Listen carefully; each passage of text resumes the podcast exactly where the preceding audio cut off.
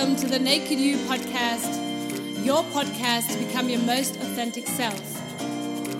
Hi, my name is Patricia Frankie, and I'm an expert in authenticity and the founder of the brand Kick Ass Living.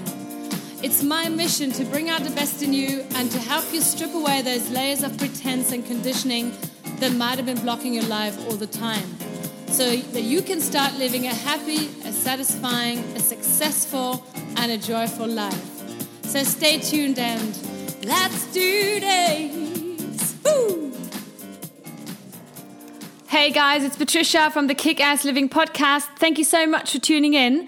And today's topic is about how to let go of what others think of you. And um, I love this question that I get asked a lot from my coaching clients like, how can I let go of what others think of me? And how does it not influence me anymore? And how can I not give a shit, basically?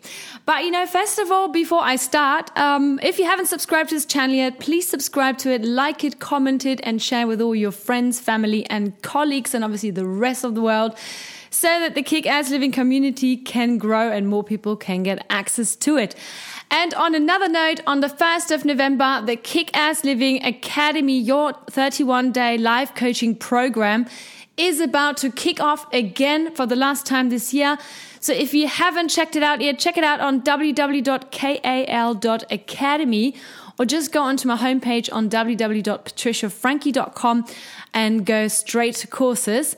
And the 31 day life coaching program is split into four modules. And the fourth module, in the first module, we're going to be looking at your calling, your purpose, what really drives you, what are your values, what makes you go wow, and and whatnot. And on the, in the second in the second module, we're going to be looking at all your negative self talk, you know, how have you been conditioned in a negative way? What's still stuck in your subconscious?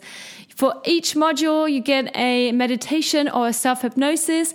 And on the third module, we're going to be talking about visualization, manifestations, and how to create your perfect future self. And on the fourth and last module, we're going to be talking about how we can actually live that change and not fall back into the trap of going back into old patterns. Each module is always completed by a guided meditation or hypnosis. And there's a lot of bonuses on top of that. So make sure if you haven't checked it out yet, go on www.kal.academy or on www.patriciafrankie.com. Right, enough with the advertising now. Let's go back to the topic.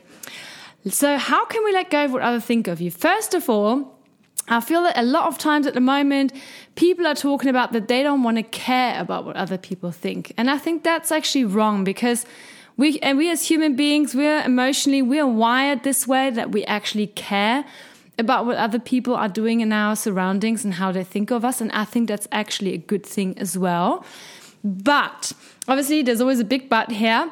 Um, obviously, it shouldn't really affect us as much. But, you know, it's wrong to say that we want to learn how not to care about what other think because that's complete bullshit because you always care about what other think, but you can learn how not to let it influence you as much. And so I've got a few tips for you.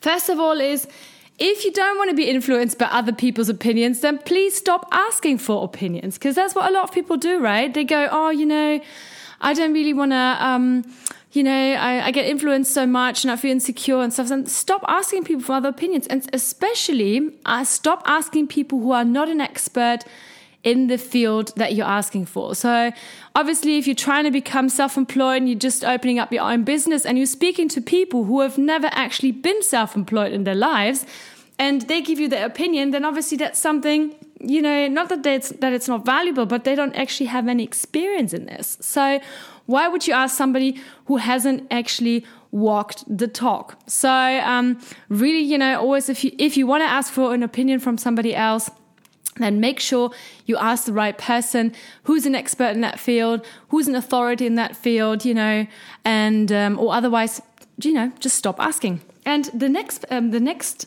um, tip I want to give you is you know, just think about that, you know, your opinion changes and so so does the opinion of other people change as well. So basically, you know, our thoughts, you know, we have about 60,000 thoughts that keep running through our head every single day.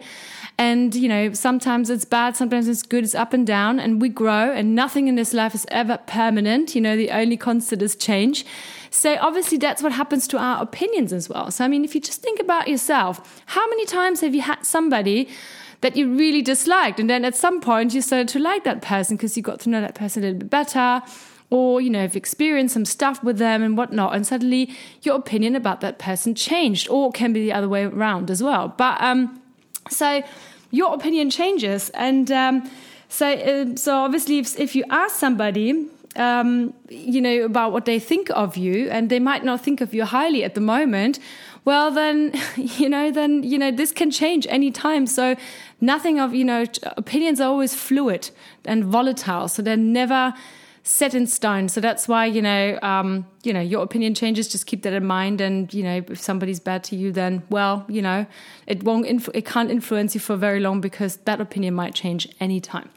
And the next one, the next tip is, you cannot please everybody. And I really stress that because a lot of people run around in the world and they, you know, become people pleasers because this is also something that's in our DNA as um, if we look if we look back at our prehistoric times when we were all living in caves, you know, we had to basically trust other people and please other people to be part of a group and, and in this and in this way to be protected and not to get extinct, right? Because there were so many dangers around there, like I don't know, other tribes or um, you know catastrophes or nature or wild animals or whatever, and so we obviously had to always be part of a group in order to survive. And so obviously we wanted to be sure to be in the good books of these people, right? Otherwise, if they were, you know, um, exiling, ex, you know, if they were like, you know, throwing us out of the group, then basically we'd be out, but we'd be out there on our own, and this would make life really miserable. So yes, and part of it is, is you know, parts of it is part of our DNA that we want to please everybody, but at the same time, you can't please everybody, right? So there's always going to be somebody in a room full of people.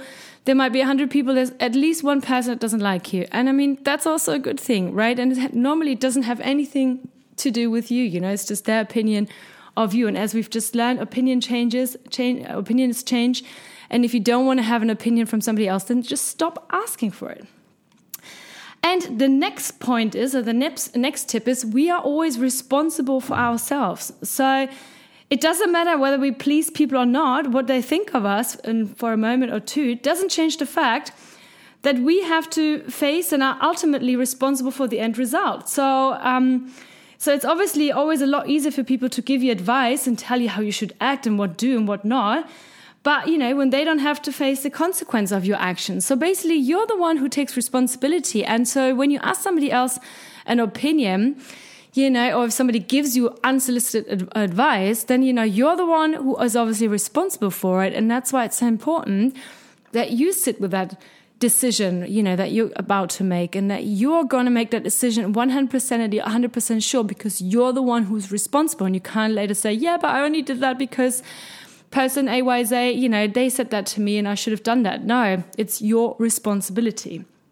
Um, and the next one is uh, the next tip is so someone else's advice might be the right one for you just because you have you know maybe you want to be an entrepreneur and you're speaking to other entrepreneurs and you're looking for an expert in that field and you're speaking to them and they're really, you know, they're really risk they're risk takers. They love to take risks and they're really, you know, super courageous and and what or maybe they're players or whatnot. And they give you an advice that might be good for them because they know deep in their hearts that they can do it because it's proven them right for all their years. But for you, this might not actually work. Maybe you're an introvert or maybe you're somebody who likes more security and is not so much of a risk taker. So it's really important that you know you always when you when you seek advice that you always look at that and feel and you know sit with it and feel you know let it let it sink in and feel it like okay how how good is this actually for me and how can I actually make this work for me just because it worked for somebody else or didn't work for somebody else doesn't necessarily mean it doesn't work for you or will work for you um, on the other hand so this is really really important. And my last tip for this session today is you know, just make sure you start living the life of your dreams, regardless of what other people think of you, because no matter what you do, you can wear white at your wedding, and there's going to be somebody who's going to complain about that color of white. You know, it might have been too off, it might have been too beige, it might have been too champagne, or whatever.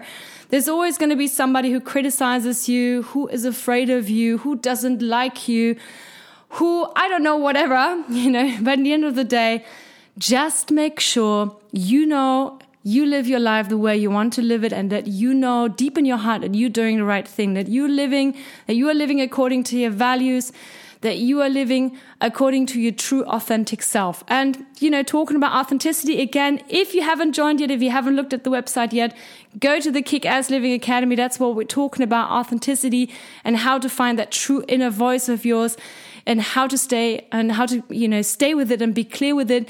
So if you haven't checked on it yet, then go on to www.kal.academy and have a look at it. And on the last note, I just want to give you one of those, one of my favorite quotes by Eleanor Roosevelt. And she said, you know, what other people think of me is none of my business. And exactly that's the one for you to take home for today. So if you like this podcast, please subscribe it, like it, comment, and share with all your friends. I'm looking forward to hearing from you on Instagram at Patricia Kickass. Just drop me a line and follow me and let me know what kind of podcast topics you want to hear from me. And I'm looking forward to hearing from you. Lots of love and let's kick ass. Bye bye.